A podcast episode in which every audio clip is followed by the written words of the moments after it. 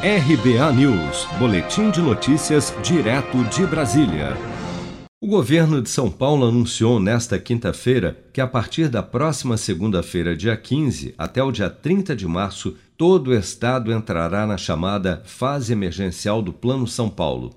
Com restrições ainda mais duras, essa nova fase proíbe a realização de atividades esportivas coletivas, como o Campeonato Paulista de Futebol que ficará suspenso nesse período, além de impor novas regras para o funcionamento do comércio em todo o estado.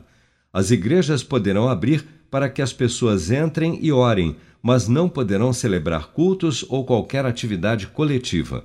Durante a coletiva de imprensa desta quinta-feira, o coordenador do Centro de Contingência da Covid-19 em São Paulo, Paulo Menezes, ressaltou que a decisão por medidas de isolamento mais restritivas pelo período de 15 dias se baseou na experiência científica que vem sendo adquirida desde o início da pandemia.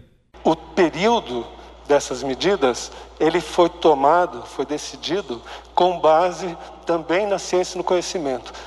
15 dias, que é aquele período que a gente entende que é necessário para que se quebre o ciclo de transmissão atual do coronavírus.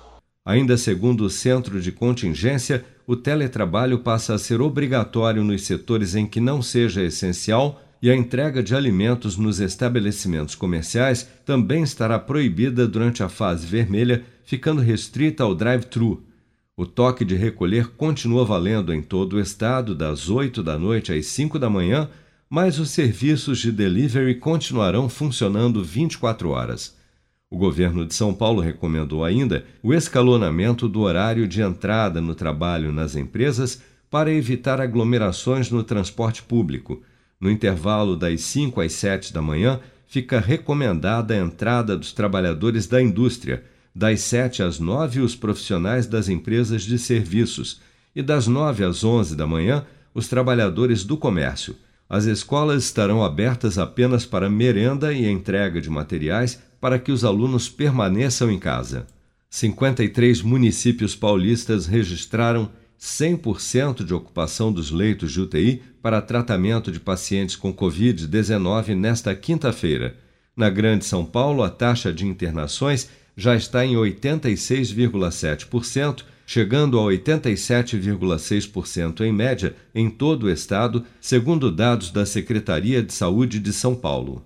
Seja para conquistar sonhos ou estar seguro em caso de imprevistos, conte com a poupança do Sicredi. A gente trabalha para cuidar de você, da sua família e proteger as suas conquistas. Se puder, comece a poupar hoje mesmo. Procure a agência Sicredi mais próxima e abra sua poupança. Sicredi, gente que coopera cresce.